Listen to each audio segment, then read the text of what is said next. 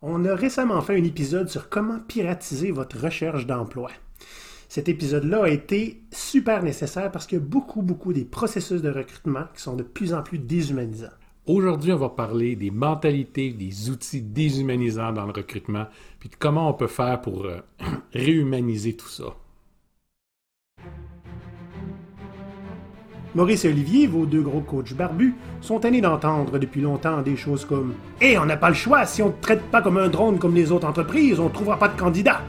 Ils ont décidé de se mutiner pour ramener l'humanité dans les dynamiques candidats et entreprises. Voici leur histoire.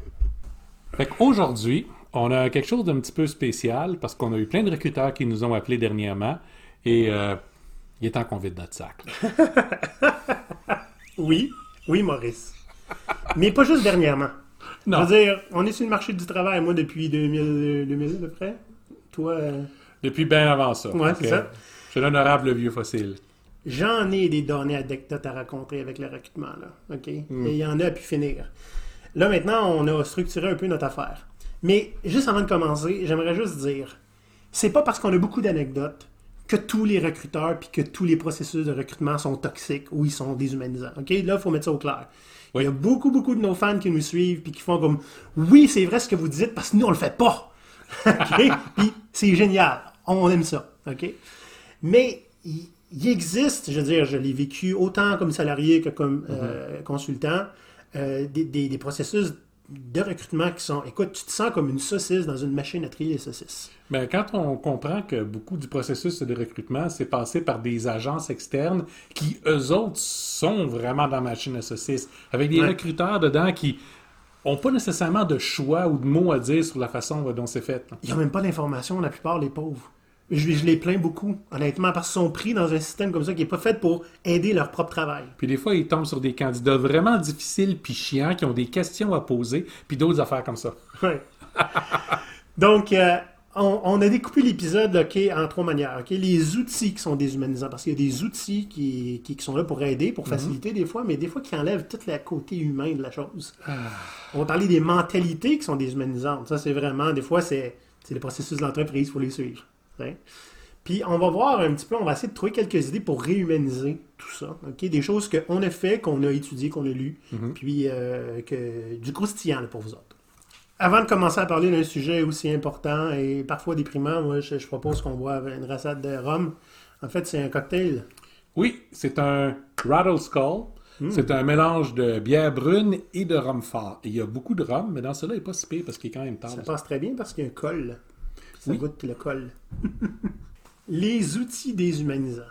Le premier exemple que je veux donner, c'est pas quelque chose, ben, je dirais pas que je suis pas fier parce que je le raconte un peu trop souvent, mais c'est la fois où j'ai triché dans un processus d'embauche. OK? Je voulais, euh, ben, j'étais déjà Scrum Master à cette époque-là. Puis, euh, je venais de quitter un emploi, puis j'avais beaucoup d'opportunités devant moi, beaucoup de recruteurs à contacter. Il y en a un qui me dit Écoute, il faudrait te faire passer des tests. Des tests que tu fais chez toi. Des tests de quoi? Tu sais, je, je, je- je m'occupe de dynamique d'équipe. Tu veux me faire un, passer un test de dynamique d'équipe? Non, non, non, euh, c'est des tests euh, de, personnalité, puis des, tests de mathématiques. De mathématiques? J'étais pas certain que j'appliquais sur un poste d'ingénieur, moi, là. là. tu comprends-tu? Fait que j'ai dit, garde, pourquoi pas? Fait que euh, il me dit, ben, c'est très très simple, je t'envoie des URL, tu utilises ça avec ton laptop, et si jamais tu essaies de tricher, tu ouvres la calculatrice, quoi que ce soit, ben, euh, on, va le savoir, là, donc euh, triche pas. Fait que Maurice, j'ai tellement triché. j'ai tellement triché. Non seulement le test de personnalité, j'ai. Honnêtement, c'était une, c'est une forme de, de rébellion, là, si tu veux. Je m'att- Je m'attendais pas à, un, avoir des bons résultats, puis à me faire offrir le poste. Puis deux, juste le fait de me faire offrir ça, j'ai comme je parle au recruteur, là, tu me parles, là, personnellement, OK? Tu veux me sélectionner, là, tu trouves que je suis intéressant, puis tu vas me sacrer d'une machine pour qu'elle choisisse à ta place. Je suis bon ou pas? Voyons non, toi. Tu sais. J'aimerais ça me faire choisir par l'équipe ou par des humains au minimum, tu sais. Fait que, par un peu respect rébellion, j'ai triché en me disant je je vais avoir un résultat épouvantable. Fait que les tests de, de personnalité, j'ai répondu des trucs complètement absurdes et extrêmes. Tu sais, j'allais des fois dans des extrêmes, des affaires que tu veux pas entendre. Puis je suis allé à des places, après ça que, ah, c'est de- ça qu'ils veulent avoir. Tu comprends-tu? J'ai mis les deux. Puis, euh, quand le gars m'a rappelé, il dit, Écoute, ben, le test de personnalité, évidemment, c'est très bon. Ah, évidemment, c'est très bon. puis, il y en a qui m'ont dit, tu peux pas tricher à ça. Hein? C'est des tests qui s'auto-régulent un petit peu puis qui savent si tu triches. Mais là, j'ai pas triché, j'ai juste répondu n'importe quoi. le test de mathématiques, ben, honnêtement, j'ai déconnecté mon téléphone du Wi-Fi, j'ai ouvert ma calculatrice, puis j'ai... j'ai fait le test de mathématiques. Je pourrais en maths. Puis, les mathématiques, ça sert à quoi à un Scrum Master là, qui s'occupe de la dynamique d'équipe? Tu comprends-tu? Je veux dire, il n'y a rien qu'Excel ne peut pas faire pour moi. Là. Donc, tu as dire qu'il aurait dû te faire passer un, un, test d'Excel. Genre, peut-être. ça aurait été moins questionnable, je trouve. Ouais. Mais le gars m'a offert le job. Hmm. Et flabbergasté, ben, j'ai dit, garde, ben, un, j'ai déjà accepté quelque chose ailleurs, mais deux, non, ça aurait été non de toute façon, tu sais. mais tu sais, euh, les tests de personnalité, il faut pas trop s'en faire avec ça. Hein. J'ai déjà répondu à un test en faisant exprès pour essayer d'avoir l'air le plus psychopathe possible. Puis, euh, ben, bref, j'ai juste répondu normalement. Puis j'ai demandé d'avoir quand est-ce que vous allez regarder les résultats parce que je veux vraiment voir est-ce que j'ai été capable de sonner vraiment, vraiment, vraiment psychopathe? Euh, la fille m'a regardé un petit peu bizarre. Puis, mm-hmm. fait que finalement, il est arrivé quoi? Ben finalement, j'étais surqualifié pour le poste. J'aurais probablement été bien bon en management. Seigneur. Là, on parle de tests de personnalité. Fait que dans un autre, euh, au même moment, hein, quand je cherchais d'autres emplois, j'ai passé d'autres entrevues. Il y a une place que je trouvais assez intéressante qui m'a fait passer, euh, envoyer un lien pour passer un test de MBTI. Hein, je ne sais pas si tu connais. Non. MBTI, c'est Myers-Briggs Type Indicator. ok? C'est un genre de test de personnalité, puis ça te, ça te met dans une, une des 16 cases pour savoir si t'es qu'est-ce que tu en communication, où est-ce que tu prends ton énergie, puis es-tu plus organisé ou tu sais. Mm. Je connaissais déjà ça, moi, je le connais mon type, puis je leur ai donné tout de suite, tu sais, sans passer le test. Ai dit, regarde, moi, mon, mon, mon type, c'est INFP. Puis si vous allez voir sur le lien que vous m'avez envoyé, OK, sur le site de Myers-Briggs, c'est écrit dedans, et là je le cite, il est contraire à l'éthique et dans plusieurs cas illégal d'exiger un candidat pour un poste de prendre le test MBTI si le résultat est utilisé pour sélectionner les candidats. L'administrateur ne devrait jamais conseiller ou déconseiller à quelqu'un euh, une carrière en particulier, une relation personnelle ou une activité en se basant sur ce type d'information. J'ai pas une nouvelle. Fait que j'étais probablement dans le 17e catégorie MBTI, c'est-à-dire empêcheur de recruter en rond. là, il y a d'autres tests, OK? Des tests qu'on voit souvent, c'est des tests psychométriques. Et là, je sais, je connais beaucoup en fait de gens qui ne jurent que par ça. Honnêtement, je j'en sais pas assez pour m'exprimer là-dessus. Apparemment, ça aide vraiment beaucoup à savoir si quelqu'un va être bon ou pas dans tel tel emploi. Euh, venez me convaincre. Là, je ne vais pas en parler parce que je ne connais pas. Mais je sens, quand on me fait passer un test comme ça, je n'ai passé deux ou trois, je me sens quand même déshumanisé. Je me sens comme si c'était un test qui me choisit, pas un humain. Hmm. Mais si vous pouvez nous l'expliquer mieux, venez nous en parler, ça va nous faire plaisir de comprendre. Ou si vous pouvez l'expliquer mieux à vos candidats, Olivier va savoir de quoi vous parlez. Oui, c'est ça. Donc, Là, en plus, ben, tu sais, euh, quand on a parlé de, piratiser son, sa recherche d'emploi, on a parlé des fameux euh, systèmes automatisés dans lesquels on, on upload notre CV, il faut retaper toute la patente. Il y en a qui sont plus intéressants. Il y en a qu'il faut qu'ils t'envoient un papier à remplir avec des dates, le kit. Euh, puis c'est un Excel, là, puis pourquoi faut que je remplisse ça? Pourquoi je signe ça à main en 2020? Il y en a d'autres qui, c'est automatique, tu sais. Tu me donnes-tu le droit de te représenter? Tu cliques oui c'est réglé. Hmm. Ça, c'est cool. Ça nous sauve du temps, puis c'est pas plus humanisant ou déshumanisant de le signer à la main. Mais l'automatisation de beaucoup de systèmes dans le recrutement, des fois, va enlever une part d'humanité. ça, ça commence à me déplaire vraiment, vraiment beaucoup. Puis, euh, tu as une expérience là-dedans, toi, Maurice. Ah, j'en ai une belle. J'en ai une belle. Récemment, on est entré en contact avec moi pour que j'aille donner des cours. Puis, il fallait juste que je passe leur processus euh, de recrutement. Donc, ce qu'on m'a envoyé, c'est un lien pour se rendre à un endroit où j'allais avoir des questions écrites à l'écran et j'avais quelques minutes, une minute ou deux peut-être, pour pouvoir y répondre dans mes mots. Fait que tu répondais avec la caméra, quoi? Oui, avec la caméra. Euh, naturellement, tu as quelques secondes pour te préparer avant, mais ça fait que tu dois répondre à une question complexe comme c'est quoi le style que tu utilises pour enseigner un groupe qui est en difficulté? Et tu as 60 secondes pour y répondre. 5, 6 questions comme ça. Ce qui veut dire qu'à ce moment-là, je connaissais pas encore les détails du poste. Je connaissais rien du contexte des groupes qu'il y avait à voir là. Puis pourtant, il fallait que je trouve la bonne réponse qu'ils voulaient ah entendre. Le processus n'était pas terminé après ça. On a eu une petite discussion très très vite où on a encore une fois répondu à aucune de mes questions, juste pour me dire que maintenant quelqu'un avait d'autres questions de plus pour moi, puis il allait m'appeler. Ah, ben au moins, il allait t'appeler. Il allait m'appeler. Mais avant ça, euh, je n'avais pas bien répondu à la question sur euh, c'est quoi la compensation financière que j'aimais avoir. Fait que, en répondant à l'invitation, il fallait que je lui dise combien, combien je voulais. Puis combien tu voulais? Apparemment deux fois plus que ce qu'il était prêt à payer. ça aurait été bien de me le dire avant que je perde mon temps. Mais, reste parce que c'est gratuit, perdre son temps. Eh ouais. c'est gratuit faire perdre le temps d'un candidat. Oui, oui, c'est ça. Mais ce que j'ai trouvé vraiment de déshumanisant là-dedans, c'est qu'à aucun moment il y a eu un contact humain. À aucun moment quelqu'un a essayé de me parler. C'était moi qui avais à me justifier face à un mur. Puis à, me justifier face à des critères que je connaissais pas. Pour un, pour un emploi que personne n'a même jugé intéressant de me donner le moindre détail. Aucune de mes questions n'a été répondue. Fait que je veux croire que ça les a sauvé du temps à eux, mais ça a été euh, stressant et déplaisant, fortement déplaisant pour moi. Ils ont-tu blâmé la pandémie pour ça ou le télétravail? Non, non, non, non, c'est... Parce qu'il me semble qu'il était comme à l'autre bout du pays. C'est un groupe euh, de recrutement qui était très, très, très moderne et euh, à la page. OK. c'est bon. le problème avec tout ça, si on regarde le corps, c'est que ces genres d'outils-là, souvent, nous privent de trois affaires. C'est quoi la motivation du candidat? Hum. Ça, là, il n'y a pas d'autre choix. Il faut que tu y parles. Parce que ça ne sera pas écrit dans son dernier CV. Tu sais, il va écrire un petit paragraphe, là, qui motive, mais essentiellement, c'est. Soyons honnêtes, une fois sur deux, c'est de la bullshit. Ah, même la lettre de motivation, c'est juste comment faire pour, euh, pour que quelqu'un décide de passer à la deuxième page. C'est ça. Il y a juste ça en fonction à qui il parle pour que ça passe mieux. C'est très rare que tu vas vider, tu vas aller te parler de ton pourquoi, là, puis tu sais, vider tes tripes dans une lettre de, présentation, on s'entend ça, ça te prive aussi de pouvoir communiquer tes aspirations. Parce que moi, euh, tu sais, si on me demande pourquoi tu veux venir chez nous, ben, je pourrais répondre, ben, il faut que, faut que je travaille, puis il faut que je mange, puis euh, il faut que j'ai un emploi, parce que c'est ça que la société s'attend de moi.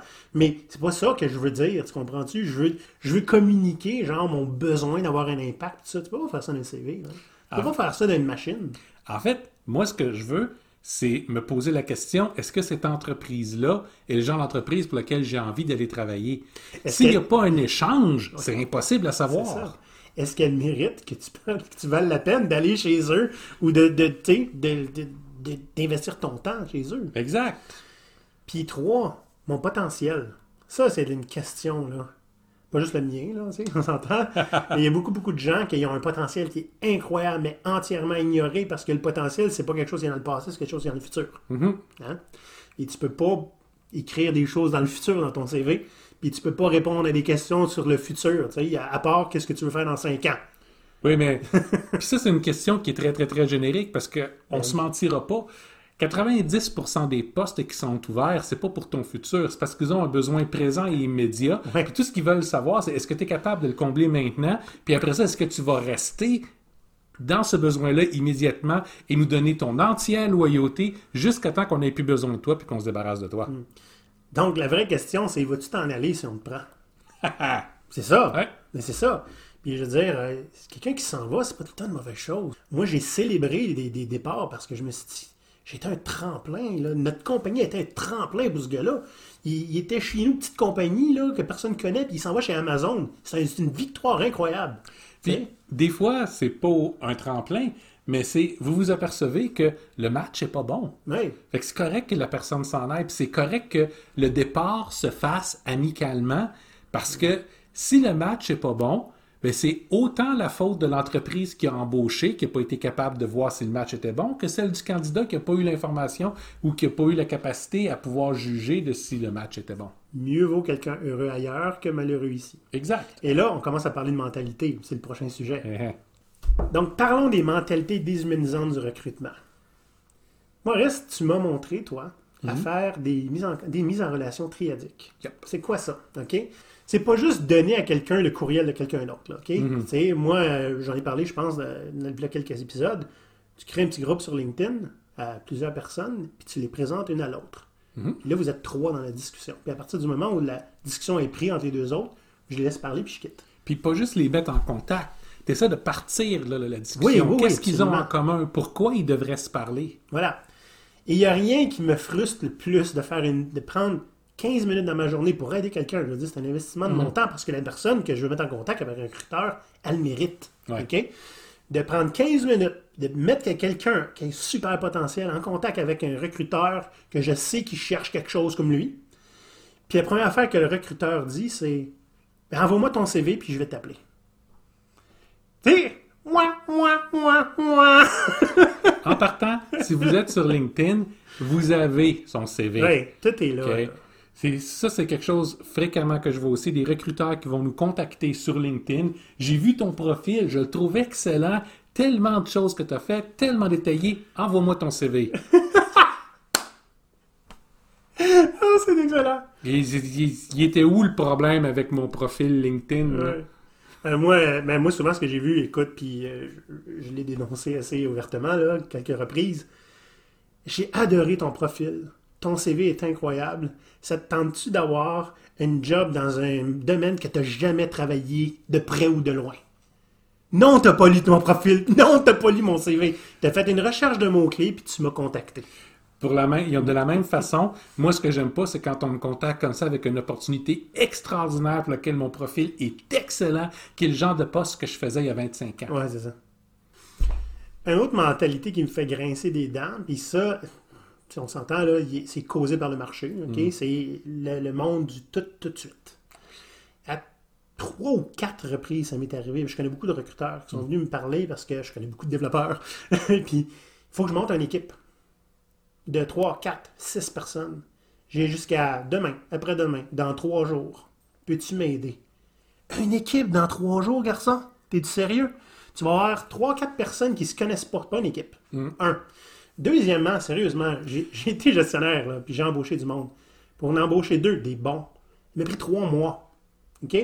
Toi, t'as dit oui à trois, quelque chose à, à, à en trois jours. Je veux dire, je comprends que la réalité n'est pas facile, hein? Mais Oui, parce que là, on blâme pas nécessairement les agences de recrutement avec ça parce que Non. ils se retrouvent avec une commande de dernière seconde Oui. qu'ils doivent remplir. Un autre point avec euh, embaucher une équipe. ok? Il y a quelques années, on essayait de vendre des équipes de, de développement, les équipes entières. Ouais. Puis la réponse était toujours la même. C'est super bas comme idée, je veux vraiment ça. Tu peux-tu t'arranger pour que tout le monde accepte la moitié du montant qui est demandé? Maintenant, Donc- tu payes pour quelque chose, hein? C'est ça. Mais là, c'est parce qu'on a commencé à dire oui à des entreprises qui veulent tout tout de suite. Ouais. Puis comme les gens, les entreprises de recrutement ont faim, je veux dire, parce qu'il y a des pénuries de main-d'œuvre, là. Fait que on veut manger, on veut, on veut pouvoir trouver des gens puis faire notre salaire. Je comprends ça. Je veux dire, c'est la vie, là. Mais à force de dire oui à ces entreprises-là qui ont beaucoup de pouvoir puis qui sont infini argent, tu sais, euh, ben, on se retrouve avec ça. J'ai besoin d'une équipe dans trois jours, puis si moi je l'offre pas, le- le- la compétition va le faire, puis on perd, on perd notre argent. Fait que notre message ici, s'il n'est pas assez clair, si vous faites partie d'une entreprise qui a tendance à demander sa main-d'œuvre à la dernière seconde ou qui doit être rendue après avoir passé avec ses fournisseurs habituels pendant un mois ou deux, qui n'arrivent pas à te fournir la perle rare magique que, que tu cherches à voir, passer le contrat en quelques jours à l'ensemble des firmes qui restent te donnera pas ta perle magique. Tu vas juste rencontrer les gens qui vont être plus créatifs dans la façon de se présenter pour re- ressembler à ce que tu veux Ou avoir. genre ceux qui restent. Hein? Ben, C'est habituellement ça. Ce sont ceux qui restent. Ah, il y y a une autre euh, approche. J'ai pas vu trop souvent, mais quand c'est quand c'est arrivé, ça m'a assez marqué que j'en parle ici. C'est le recrutement qui est agressif. OK? Quand j'étais gestionnaire dans une entreprise, je m'occupais d'une équipe de développeurs. Puis, et de il y en a deux qui viennent me voir, puis ils veulent me rencontrer dans une salle de meeting. Je dis, oh, ça va pas, tu sais. Ils disent, ouais, c'est parce que là, il y a un recruteur qui nous appelle, là, puis ça fait trois fois cette semaine. Puis euh, il nous appelle, pas juste sur notre cellulaire, il nous appelle à la job aussi, là, sur le téléphone de la job. Puis l'autre, il dit Ouais, ils ont appelé chez ma mère. OK? Ma mère est à moitié sourde, là. OK? Là, Puis je reste plus chez eux depuis 35 ans. Ça, c'est des manquements éthiques profonds. hein. Vraiment. Que là, j'ai dit, je vais m'en occuper. Euh, ils m'ont donné son nom. Moi, ce que j'ai fait, c'était vraiment intéressant, OK? Parce que c'est une autre leçon qu'on va apprendre ici. Euh, J'en ai parlé à mon patron, évidemment, qui a fait. euh, j'ai dit je m'en occupais. Fait que dit, OK. Il dit, occupe-toi-en. J'ai contacté un gestionnaire de cette compagnie-là, de recruteurs. J'ai demandé est-ce que c'est une pratique que vous avez? Parce que je suis aussi gestionnaire, fait qu'on on parle la même langue, OK? Elle dit non, je suis vraiment surpris. Mais c'est pas, pas un gars qui est dans mon équipe. Je vais essayer de trouver son patron. Je vais lui poser des questions. Je vais pas le blâmer tout de suite. Je vais essayer de comprendre pourquoi il fait ça.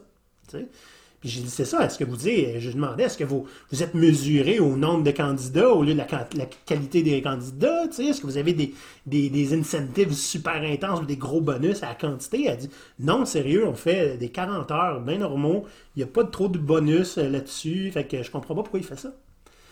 Et euh, pendant ce temps-là, le président de l'entreprise où je travaillais, lui, il a voulu s'en mêler. Il a appelé le président de l'autre entreprise. Ils se sont engueulés au téléphone. Et le président de l'autre entreprise a fait Mes clients sont bien contents que mon petit gars fasse ça. Clic Fait que j'étais en train de régler le problème. Finalement, tu sais, les gens qui sont proches du problème, c'est les meilleurs pour les régler. Fait qu'on n'a plus eu d'appel, mais ça n'a pas réglé le problème, tout cas, au final. C'est assez étrange comme situation. Vraiment, là. euh, J'ai pas vécu ça souvent. J'ai pas connu ça. J'ai connu de la débauche. La Donc, euh, débauche. oui, oui, ben c'est quand tu essaies de, de faire partir quelqu'un d'une compagnie pour venir dans la tienne. Non, bien sûr. Mais ça, c'est débaucher C'est des chasseurs de tête, c'est ça que ça fait. Oui, ou des fois, c'est juste parce que c'est quelqu'un que tu connais, que tu vas amener avec toi. Mm. Ouais, on- Le gars, euh, clairement, il essaie de vider la place. Ouais, mais ouais, dans ton cas, c'est ça, parce que la débauche est telle que telle. Je- Habituellement, c'est pas des gens qui n'ont pas d'emploi qui vont trouver les meilleurs emplois, ce sont des gens qui sont déjà bien employés qui vont se faire offrir quelque chose de meilleur. Puis ça, c'est pas anormal. Non. Mais du recrutement, comme là, tu l'as vécu, ouh, là, il y a un problème. C'est pas, une pas du recrutement. Là. Il essaie de faire une razzia quelconque. là. Ouais. Mais le gars, il, il attaquait tout ce qui bouge, clairement. Puis finalement, je- la, la fille m'a répondu pareil. Elle m'a dit c'est un nouveau qui faisait du zèle. On lui a dit de se calmer. il y a. euh, ça, c'est un autre un cas un peu spécial. Là. Il y a, c'est à l'époque où j'étais plus euh, Scrum Master. J'étais j'étais devenu gestionnaire. Là, puis il y a un gars qui a essayé. Là, écoute, il m'a presque engueulé en me disant si tu retournes pas Scrum Master, tu scrapes ta carrière. Si tu ne retournes pas Scrum Master, chez nous spécifiquement, tu- ici, tu vas trouver le paradis, et ailleurs, c'est de l'enfer. Ben, en tout cas, ça n'a pas beaucoup pogné. J'ai dit bonne chance avec ça. Mais c'est, je trouvais ça bizarre que le gars qui insiste que je change de carrière. Je veux dire, dé- déjà que je laisse plus mes patrons décider de ma carrière, je pense que je vais te laisser toi décider de ma carrière. Puis la dernière affaire qui me frustre intensément, ça Maurice, je pense que tu vas comprendre, c'est l'approche caisse de bière. Tu connais une caisse de bière de 24, hein? Ouais. 24 bières, donc euh, avec des séparateurs pour que les bières rentrent bien. OK, oui. Donc, ça, c'est des emplois ou des entreprises où les emplois sont préformatés. C'est-à-dire, tu as grandement intérêt à être de la même grosseur que toutes les autres bières dans la caisse. Sinon, tu rentres pas. Ouais, c'est ça. C'est même plus grandement intérêt. C'est la seule chose qui va être C'est le seul choix que tu as.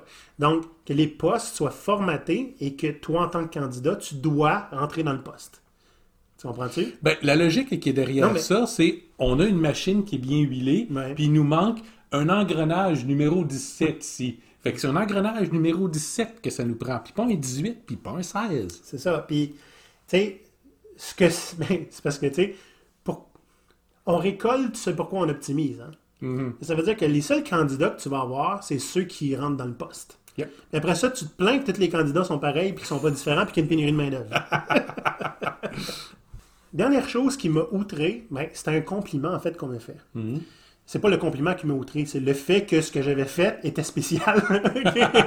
c'est qu'à un moment donné, encore quand j'étais gestionnaire, il y avait un développeur qui, qui avait l'air intéressant, puis honnêtement, on n'avait pas de poste ouvert. En fait, il y avait un gel d'embauche. Ouais. Mais tu sais quoi? On va aller prendre un café. On va prendre un café avec. Là, je dis là, là, tu, tu commences pas à t'habiller là, en veston-cravate. Là. On va prendre un café, on va jaser. Puis je me suis intéressé à pourquoi il fait ce qu'il fait, pourquoi tu es développeur, puis qu'est-ce que tu vas accomplir dans ta vie, puis tu le quittes. Puis, tu sais, j'ai vraiment, je l'ai écouté, je l'ai fait parler. Puis après, j'ai commencé à parler de l'entreprise, tu sais, pour ce qu'on nos valeurs, tout ça. Quand on a quitté, je l'ai ramené jusqu'au métro, à pied, puis il m'a dit, écoute, c'est la plus belle entrevue que j'ai jamais eue de ma vie. C'était pas préformaté, tu m'écoutais, euh, il n'y avait pas des questions-réponses avec des pièges, là, hein, puis tout ça. C'est la plus belle chose qui m'est arrivée, honnêtement. J'aimerais ça que tous les recruteurs soient comme toi. Là, je fais comme, what the hell, man? Je suis même pas recruteur, là. J'ai jamais étudié en RH. Tu sais, je suis juste un gars qui a envie que les gens se sentent bien quand ils veulent chercher un emploi. Puis, il a jamais vécu ça ailleurs, lui. Pauvre gars. Pauvre gars, mais Pauvre tout le monde. je suis pas surpris, mais en même temps, il y a une réalité du recrutement qui a tendance à être oubliée. Puis on va en parler dans la prochaine section. bon. Prochaine section, Maurice. Comment est-ce qu'on fait pour réhumaniser tout ça? La première des façons, la première des choses qu'il faut garder en tête, c'est quand on embauche quelqu'un, c'est comme si on le mariait. Hum, Regardez un contrat d'embauche, puis regardez un contrat de mariage, ou au moins l'entente tacite du mariage. Hmm? Tu iras pas voir ailleurs. ouais, ok. On va collaborer ensemble, puis mettre nos ressources en commun dans le but d'atteindre un but. Mhm. OK? L'idée est, si on est capable d'embaucher quelqu'un en regardant son CV, est-ce que vous seriez prêt, vous, à partager votre vie, à marier quelqu'un en regardant son CV? En regardant son profil sur un site de rencontre. Même, même les, les couples qui vont se former en passant par les sites de rencontres, ils vont se former après quelques rencontres personnelles, voir est-ce qu'il y a une chimie, est-ce Eh que ouais. ça clique. Sinon, c'est tout ce que tu as besoin de savoir, c'est que l'autre est docteur, fait qu'il n'est pas souvent à la maison puis il rapporte beaucoup d'argent. ça fait pas nécessairement un mariage bien fort. Ouais. Puis votre relation avec vos à- à- employeurs-employés, si elle est basée sur ça aussi, tu es un, ingénieur ou tu es un ou un architecte, ou tu es un analyste, puis tu veux avoir tant d'argent, si vous basez votre décision là-dessus, la relation, elle sera pas forte. Soit. Donc, apprenez à vous connaître. Puis oui, ça prend du temps, puis oui, ça prend de l'investissement, mais le coût de ne pas le faire est là. Si vous apprenez pas à vous connaître, le match sera probablement pas très bon. Puis à ce moment-là, ça va être une question de comment tu fais pour en tirer plus de ton employé en lui donnant le moins possible. Puis euh, ça fait les relations dysfonctionnelles qu'on connaît. La même chose qui va se passer dans un mariage. Oui. Donc, c'est pas une- toxique. C'est ça. Donc c'est pas une dépense, c'est un investissement. C'est bien dit, ça, Maurice. Yeah. Je suis brillant, qu'est-ce que tu veux que je te dise? Et humble. Ah oui, oui, beaucoup. Euh, quelque chose qu'on a vécu tous les deux, Maurice, Mhm. la décentralisation du recrutement. Oui. Ça, ça veut dire. Qu'est-ce que ça veut dire, hein? Parce que ça veut dire bien des choses. Ça veut pas dire pas impliquer les RH nécessairement. Non. Ça veut pas dire non plus de. de, de d'envoyer ça à quelqu'un d'autre, sous-traitant. Non plus. Moi, la manière que je l'ai vécu, je me suis dit, mes employés, là, l'équipe qui a besoin d'un nouveau collègue, vont vivre 40 heures par semaine avec un nouveau collègue. Ça serait bien maudit qu'ils n'aient pas leur mot à dire. Fait que ce qu'on a décidé de faire, c'est que je, ben, servant leader que je suis, je me suis mis à leur service. Je vais faire la job plate, OK? Je vais faire le premier filtrage. là, puis je, vais, je vais leur demander, voir, tu sais, où est-ce que tu t'en vas dans la vie, d'où est-ce que tu viens, non. Les intéressants, vous me donnerez vos critères, OK? Les intéressants, je vous les apporte, vous les passez en entrevue. Vous savez pas comment? Vous allez l'apprendre à mesure. tu sais? Je vais vous guider. Faites demander au RH de venir avec vous. tu sais? Puis, vous allez décider avec un set de contraintes, OK? Un budget, certaines autres attentes qu'on peut discuter. Vous allez décider lequel candidat vous voulez choisir. Puis, j'ai des, pas mal des bons résultats. En fait, encore là, il y a des gens qui m'ont dit j'ai jamais eu une entrevue comme ça parce que je ne savais pas d'impressionner le patron. Je parlais avec ma future équipe. Puis euh, les autres, ils se sont mobilisés. là. Ils étaient deux ou trois. Puis des fois, on ne savait même pas dans quelle équipe on les mettait. On avait un représentant de chaque équipe qui est passé en entrevue. Puis ils décidaient ensemble dans quelle équipe serait le mieux. Pas ensemble, pas les deux. Ensemble avec les candidats. C'était génial. Les résultats sont super bons. Oui, j'ai vécu quelque chose d'un petit peu similaire dans une petite entreprise. Il y avait une équipe qui avait besoin d'ajouter un membre à leur groupe, puis ils voulaient être sûrs d'avoir la bonne personne. Donc, ils ont demandé à l'équipe de ressources humaines. Donc, ce qu'on a besoin, c'est quelqu'un qui arrive à écrire un code d'excellente qualité, on veut pouvoir le réviser. C'est pas besoin d'avoir quelqu'un qui a un diplôme particulier ou un autre. ok? Il peut avoir appris par lui-même. Tout ce qu'on veut, c'est qu'il soit d'abord qu'il fonctionne avec nous, puis deuxièmement, que la qualité de son travail soit là. C'est tout ce qu'on veut voir. Donc, l'offre d'emploi est partie, demandant une maîtrise, demandant oh, le, le stock habituel, la liste, avec 7 ou 8 langages que l'équipe utilisait même pas. Et donc, les candidats ont commencé à arriver, les CV ont commencé à arriver, ils ont été présentés à l'équipe après, une- euh, après un premier triage. Une douzaine de, ils ont de CV été présentés à l'équipe. On s'entend, le groupe de ressources humaines n'était pas d'accord que l'équipe participe à la sélection Ouais. du candidat, mais on a insisté. Donc, fournissent une douzaine de CV puis dit choisissez là-dedans qui vous voulez euh, rencontrer. Ça a pris exactement 4 secondes. Ils ont regardé qui est-ce qui a un lien vers le code, ok, on prend ces deux-là, les autres on n'en veut pas. Mais là, ça prend plus que deux, que deux candidats pour faire votre sélection. Ben, ramène-nous-en d'autres. hein, ouais. avec des liens vers le code. Ouais, mais il se qualifie pas. Ben, la seule qualification, c'est le, le code. Donc, euh, comment est-ce que tu peux juger si toi, tu n'as pas vu le code? Ah, mais il n'y avait pas la maîtrise, il n'y avait pas le. Amène-nous les CV. Fait qu'ils ramassent, ils se retrouvent avec une douzaine de CV comme ça, puis là, ils font venir les gens les uns après les autres. L'entrevue était absolument magnifique. Après avoir regardé le code, ils ont décidé qui est-ce qu'ils voulaient rencontrer ou pas. Donc, ceux qui codaient correctement. Puis, toutes les discussions, ils ont parlé de Star Wars, Star Trek, puis Doctor Who. Génial. Ça a duré une heure à chaque fois. En aucun cas, ils ont parlé du travail. J'avais la représentante du groupe de ressources humaines qui était hors d'elle. C'était une perte de son temps. Mais ce que l'équipe a testé, c'est est-ce qu'on va s'entendre avec cette personne-là? Puis l'idée étant pas est-ce qu'elle a la même opinion que nous autres, de savoir si Star Wars ou Star Trek c'est le meilleur, c'est est-ce qu'il est capable de le débattre de façon intéressante? C'est bon, ça. Donc, il savait que les compétences étaient là, puis il savait que le- la dynamique de groupe avait réussi à se mettre en place en moins d'une heure. Leur choix n'a pas été très long, n'a pas été très compliqué. C'est bon. Puis à bout de ligne, ils en ont embauché deux, pas juste un. OK. Donc, c'est parce que l'équipe a été capable de recruter selon ses termes, ils ont embauché quelqu'un avec qui la connexion s'est faite immédiatement. Il n'y a pas eu un long ramp-up. Les, les- les- les gens ont développé la capacité à parler, un langage particulier qu'un groupe va finir par se développer avec Ouais. le temps. Ils ont réussi à se développer ça très très rapide. Ils avaient une belle dynamique et qu'ils ont réussi à mettre ensemble. J'ai vu quelque chose d'un peu similaire avec des équipes de vente, où là c'est important que, comme ils travaillaient pas de façon individuelle, c'était important que la chimie de l'équipe soit là. C'était pas à propos des, des diplômes, c'était pas à propos de l'expérience. C'est est-ce qu'on s'entend bien, puis est-ce que tu sais comment faire ton travail? OK, c'est fort. C'est fort. Ça remet en question beaucoup, beaucoup d'idées préconçues qu'on a aussi. Ouais.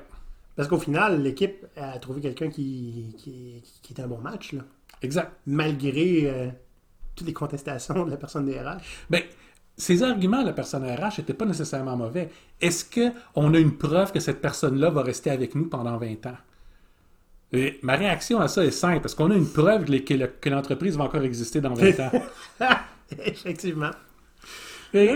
Je, com- je com- je comprends les arguments, mais en quelque part, si on veut former une équipe, il faut que l'équipe puisse raisonner ensemble. Une équipe, c'est pas un groupe de personnes assignées au même projet.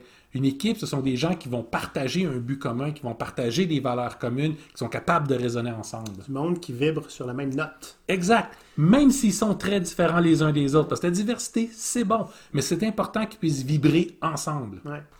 Puis c'est ce genre de dynamique-là qui va faire que la personne va rester plus longtemps. On s'entend, t'as beau avoir un, je sais pas combien de doctorats, là, je veux dire, euh, si tu t'entends pas avec personne, tu resteras pas 20 ans. là. Tu resteras pas deux ans. Exact. C'est pour ça aussi qu'on voit beaucoup dans, a des entreprises, surtout en technologie, le concept du magnificent jerk.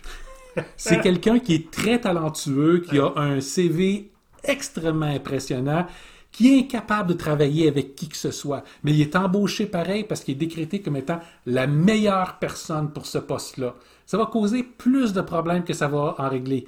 Mais, mais, sur papier, c'est la meilleure personne. On parlait d'idées préconçues. Hein? Il y en a une autre là, qui, me dérange beaucoup, autant quand j'étais gestionnaire que candidat. C'est le fait qu'une entrevue, faut absolument que, ben d'abord, un, que tu t'habilles d'une manière particulière. Moi, ça me dérange d'une manière épouvantable. Parce que, je veux dire, le restant de l'année, je ne m'habillerai jamais comme ça, juste dans l'entrevue, sérieusement. c'est moins vrai qu'avant. Ça dépend beaucoup des postes. Oui, ça dépend. de- Ben, tu sais, à Silicon Valley, euh, tu y vas en skateboard, là, Ouais, mais tu vois, là, dans les entreprises de technologie, quand tu es un ingénieur, par exemple, ils, ils, ils te demanderont pas de mettre une C'est vrai. cravate. Ben, j'en ai beaucoup, moi, qui m'ont demandé comment je m'habille. Tu sais, fait déjà, le fait qu'on le demande, c'est. Peut-être qu'il y a un changement là, quand même. C'est bien. C'est bien. Euh, autre affaire, c'est que ben, l'entrevue, c'est une relation de pouvoir à sens unique. Mhm. La personne qui passe l'entrevue a le pouvoir sur ton avenir professionnel. Fait que tu te mets en position de soumission puis tu lui plais comme tu peux. Ouais. Ça me dérange énormément parce que non, c'est pas ça l'affaire. Moi, j'ai essayé de casser ça. OK? Mm. Quand, euh, d'abord, euh, c'était intéressant parce que l'entreprise, quand j'ai commencé à faire ça, euh, l'entreprise n'était même pas dans ses propres bureaux. là. On avait Mm-hmm. un bureau temporaire qui était pas super cool. Fait que je, dis- je disais aux gens, d'abord, un, viens comme t'es. Je veux pas savoir comment tu étais capable de te déguiser. Là. OK? Je veux savoir, je veux que tu viennes, comment tu vas venir là, tous les jours, habillé. Tu sais, Je veux, je, veux, je veux que ça transpire qui t'es, de la manière que tu es habillé. Là. Fait que passe pas de temps à perdre du temps là-dessus. Deuxième affaire, dès qu'il arrivait, ben, un, je le faisais choisir où est-ce que tu veux passer ton entrevue, les divans, le bureau, le, tu sais, dehors d'un café. Euh, puis, je mettais ça au clair immédiatement. Je veux pas savoir si t'es bon pour passer une entrevue. Je veux savoir si je vais avoir envie de travailler avec toi, puis si toi, tu vas avoir envie de travailler avec moi. Si c'est le cas, je te présente à l'équipe, puis là, ils vont te donner, ils vont discuter de technologie avec toi. Ils vont pas te donner un test, OK? Ils vont, ils vont, ils vont poser des questions sur la technologie, vous allez sortir les crayons ensemble, vous allez faire des affaires des développeurs que je comprends plus ou moins. C'est correct. c'est la deuxième étape. Mais quand je disais ça, je veux pas savoir si t'es bon en entrevue, parce que c'est ça l'histoire. On, on- on stresse tellement sur notre performance d'entrevue qu'on oublie de se poser la question j'ai-tu envie de travailler pour eux? Fait que là, là, automatiquement, quand je disais ça, là, je voyais les épaules là, qui se détendaient. Là. Puis à chaque fois, c'était unilatéral. Quand j'ai demandé que peux-tu me donner un feedback sur l'entrevue, c'est une des rares que j'ai eues qui était vraiment bonne. Ouais. Fait que c'est. Écoute, ce que j'ai fait là-dedans, là, moi, là, Tu as eu une conversation humaine, tu as créé une relation humaine. Puis ça, avant que vous nous disiez dans les commentaires, oui, mais on n'a pas le temps de faire ça. Écoutez, si vous recrutez pour votre propre entreprise, vous n'avez pas le temps de, à chaque fois que vous, vous devez trouver quelqu'un, de prendre le temps de discuter avec eux autres, puis d'apprendre à les connaître, ben, tenez de façon constante une porte ouverte pour créer des relations avec des gens. OK? C'est beaucoup plus facile quand tu as un poste qui rouvre, tu dis, je sais exactement qui est-ce qu'il faut que j'appelle Ouais. pour y offrir le poste. OK? Donc, ouais, créer des relations, créer des événements pour pouvoir être en contact avec ces gens-là. Acceptez leurs applications, parlez-leur, même quand vous n'avez pas besoin. Puis à ce moment-là, vous manquerez jamais de personne. Puis si vous ne travaillez pas dans une entreprise qui recrute pour elle, mais vous travaillez pour une entreprise qui recrute pour quelqu'un d'autre, rien ne vous empêche de faire la même chose. Vous voulez avoir un agent qui va vous aider éventuellement à trouver le poste idéal? Parlez-moi. Puis ça, c'est faisable parce qu'on connaît des recruteurs qui le font. On connaît des recruteurs qui nous connaissent parce qu'on publie, qui nous connaissent parce qu'on dit, qui ont eu des discussions avec nous par intérêt pour nous. Puis quand ils voient un poste, ils disent Ah, eux autres, ils seraient bons. Ils s'arrangent pour faire le, le- le contact. Ça fonctionne pas toujours. Puis c'est correct. Le but n'est pas que ça fonctionne tout le temps. Le fait est ils connaissent des ressources capables de les aider. Le nombre de fois qu'on a aidé ces recruteurs-là en leur disant, ben nous, on n'a pas le temps, mais voici quelqu'un qui va faire entièrement l'affaire selon vos, vos critères. C'est important. Cultiver des relations avec les gens. Puis c'est comme ça que vous allez réussir à recruter les meilleures personnes pour votre poste, que ce soit pour chez vous ou que ce soit pour un client. Ouais. Là, on a donné quelques trucs. OK? Ouais. Décentraliser le processus de recrutement, le repasser aux équipes qui vont vivre avec la personne sélectionnée.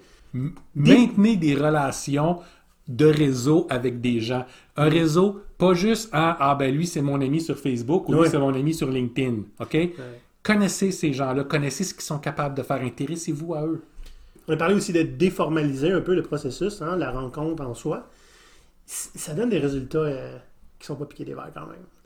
Moi, j'ai eu un, un cas, OK, où euh, c'était vraiment intéressant. L'équipe avait choisi de le rencontrer en entrevue. Il était de Québec, donc ça s'est passé en, en vidéoconférence.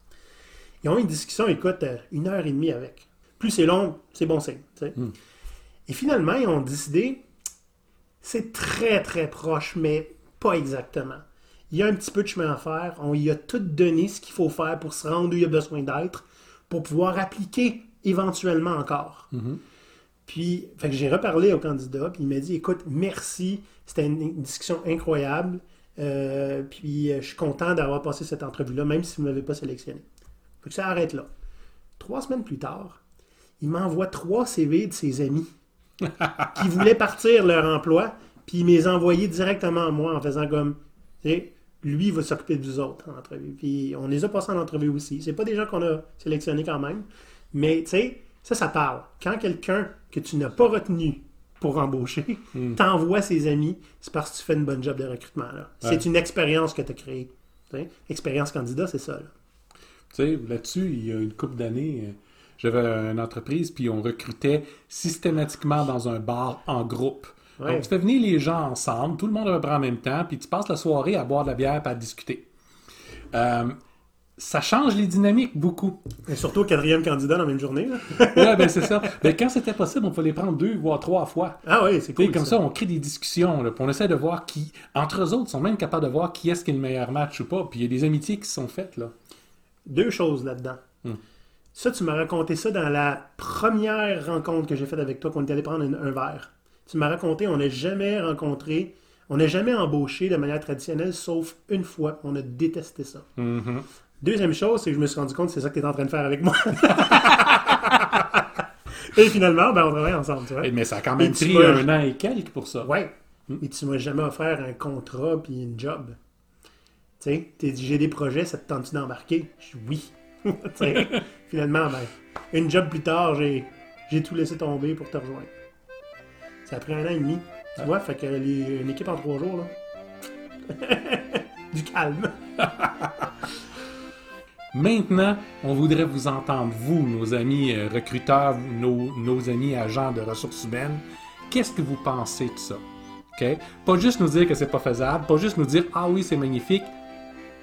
Parlez-nous de vos expériences. On a fait par le passé souvent des histoires d'horreur. On aimerait ça en avoir des bonnes. Le, le c'est pas faisable, je veux dire, on l'a fait. Ça vous pas regarde. faisable, le dos large. hein? Ouais, c'est ça. Mais oui, on aimerait ça savoir ce que vous en pensez, puis on aimerait savoir si vous avez d'autres choses, d'autres manières de déshumaniser le recrutement. Qu'est-ce que vous faites, vous autres? Oui, parce que vous êtes les professionnels. Ouais. On est des sales amateurs, nous autres. Puis on a fait quand même, là, faut dire. Fait que, Ouais, ouais, bon. ouais. Donc, euh, ben, là-dessus, euh, j'espère que certains d'entre vous vont créer des meilleures expériences pour les candidats. Puis, euh, mais si c'est pas le cas, ma foi, peut-être revoir un petit peu pourquoi vous faites ce que vous faites. Sur que ce- vous aimez vraiment votre poste? Ouais. Sur ce, Maurice, au prochain épisode. À la prochaine. Salut pirates. Bye.